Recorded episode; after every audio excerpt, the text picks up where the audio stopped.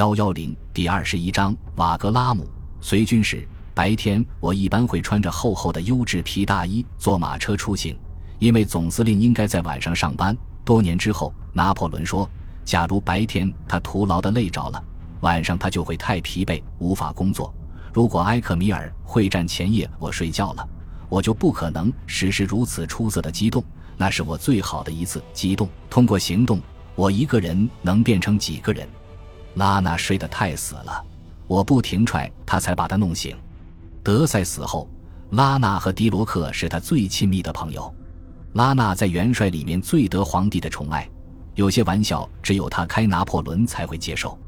拉娜甚至说，人们应该同情他，因为他如此不幸地热爱这婊子即拿破仑。正如沙普塔尔所回忆的，皇帝知道，当他需要元帅时，对方总是在自己身边，所以他听到这些玩笑后付之一笑。法军在埃克米尔取胜后，有些混乱的奥军被迫退到雷根斯堡。希望逃到多瑙河对岸。四月二十三日，拿破仑到达雷根斯堡，他决定不围城，因为那太耗时了。与之相反，他坚持靠攀登猛攻城镇。法军在距城墙二十步处架设云梯，试了三次后，终于拿下雷根斯堡。卡尔唯一的退路经过宽三十英尺的坚固石桥。不论当时还是现在，这座桥都是多瑙河上最大的桥之一。它有六个石质大桥墩，不易被加农炮摧毁。卡尔过桥后安全了，但在此过程中，他又损失了五千人和八门大炮。在今天的铁轨附近，拿破仑的右脚踝被一发冲力已尽的子弹击中，受了挫伤。他坐在一面鼓上，让伊万医生处理伤口。医生在他的靴子上剪了个洞，这样他骑马时不会太疼。为免军队士气受挫。伤口刚处理完毕，拿破仑就在热烈的欢呼声中从整条战线前骑过。战事继续进行了一段时间。这时他说：“那些子弹看上去像在侦察我们，难道不是吗？”五月六日，他安抚约瑟芬道：“擦到我的子弹没有伤到我，他差点削掉了我的阿喀琉斯之剑。”雷根斯堡之战结束后。一个牢骚兵自称曾在酷热的雅法给了拿破仑一个西瓜，于是向他索要荣誉军团勋章。他说这个理由太微不足道，拒绝了对方。老兵便愤怒地补充道：“那好，难道你不认为我在阿尔科莱桥、洛迪、卡斯蒂廖内、金字塔、阿克、奥斯特利茨、弗里德兰受的七处伤，以及我参加的十一场战役，是一场在意大利、埃及、奥地利、普鲁士、波兰？”皇帝大笑。打断了老兵，然后他封此人为享有一千二百法郎津贴的荣誉军团骑士，当场将勋章挂在对方胸口。皇帝正是靠这种亲密赢得士兵的仰慕。马尔博指出，但这种方法仅适用于因累累战功闻名于世的指挥官，其他将军这么做就会损害自己的名誉。拿破仑在阿本斯贝格、兰茨胡特、埃克米尔和雷根斯堡度过的连续四天中。胜利频繁降临，频率实所罕见。四月二十四日，趁大军休整之时，皇帝则与一些军官进行面谈。据布拉兹上尉的记载，皇帝与一名显然熟记所属团名册的上校展开了如下对话：“现在多少人有武器？”“陛下，四十八人。”“今年招了多少新兵？”“二十二人。”“多少士兵已经服役四年了？”“六十五人。”昨天多少人受伤？十八人，战死的呢？十人，被刺刀杀死的。是的，陛下。不错，刺刀拼杀被视作最勇敢的行为。五月三日的战斗结束后，拿破仑高兴地发现，第二十六轻步兵团最勇敢的战士其实是卡宾枪手下士巴约内特。于是他封此人为享有津贴的荣誉军团骑士。一八零九年五月十日，拿破仑到达维也纳城门。他的波兰副官亚当·赫瓦波夫斯基记载道：“若非亲眼所见、亲耳所闻，我不会相信眼中景象。即便当时我也觉得难以置信。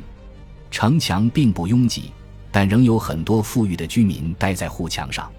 皇帝直接骑马上斜堤，所以他和人群只隔一条十码宽的沟。”他上一次来这是在一八零五年，他们根据那时的记忆认出了他，于是纷纷脱帽。我想这可以理解。然后人群开始欢呼。我觉得这不必要，而且更不恰当。我对几个法军军官述说自己的惊讶之情，这些人便向我保证道：“这正是1806年他们在柏林勃兰登堡门的见闻。”拿破仑花了半小时骑马环绕维也纳城防，只有二十五名护卫骑马随行。他不停举帽回应欢呼，仿佛正骑马环绕巴黎。然后他转向城外的美泉宫，并对赫瓦波夫斯基说。等我们到那儿，你的床就已经备好了。你在马背上度过了那么多夜晚，现在该乘蒙法兰西皇帝的照料休息一下了。维也纳遭受了非常短暂的炮击。五月十三日凌晨两点，该城向拿破仑投降。此时，卡尔大公已毁掉所有的桥，正屯兵于多瑙河右岸。今天的多瑙河水流平稳，有大量运河。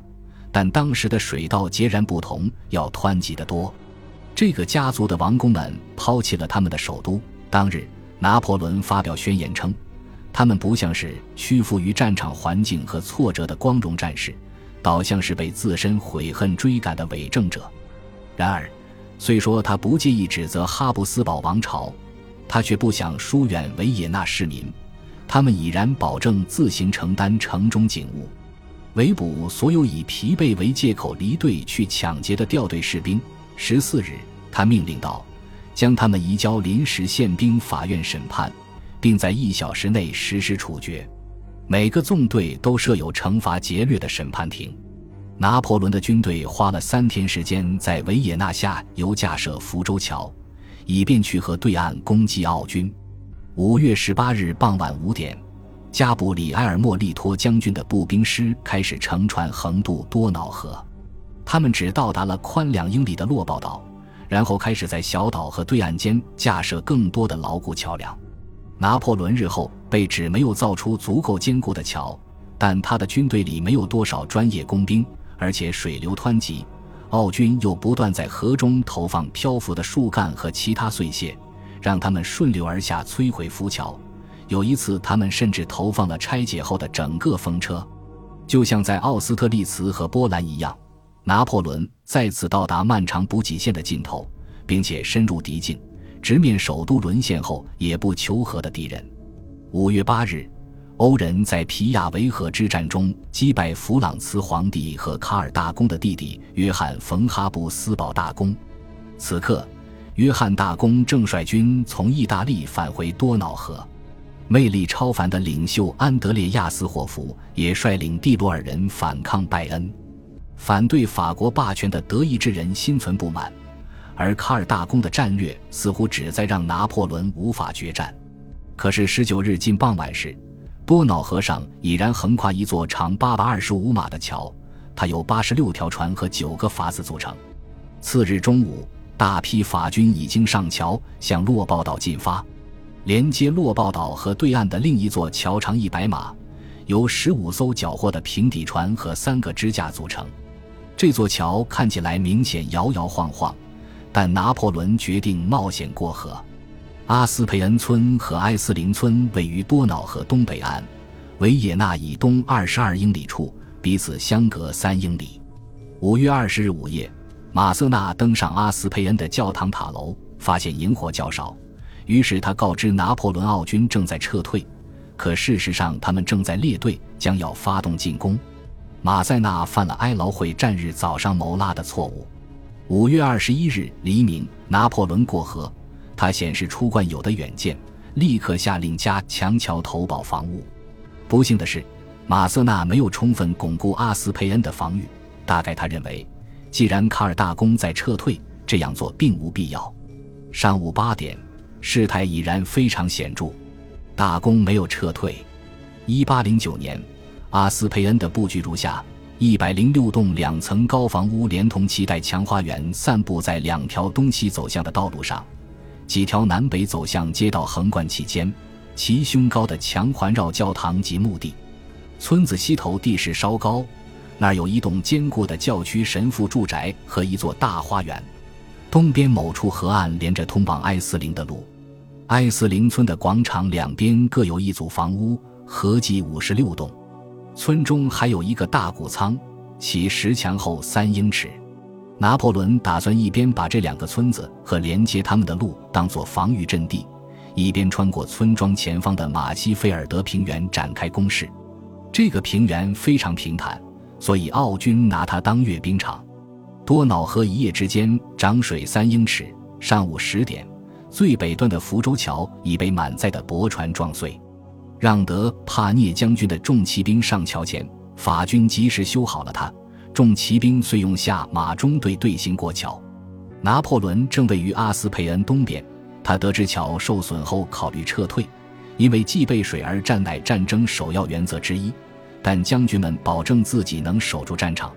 下午一点，他听闻大古奥军正穿过马西费尔德平原，若奥军散兵没有干扰法军轻骑兵收集情报，他本该早点发觉这一点。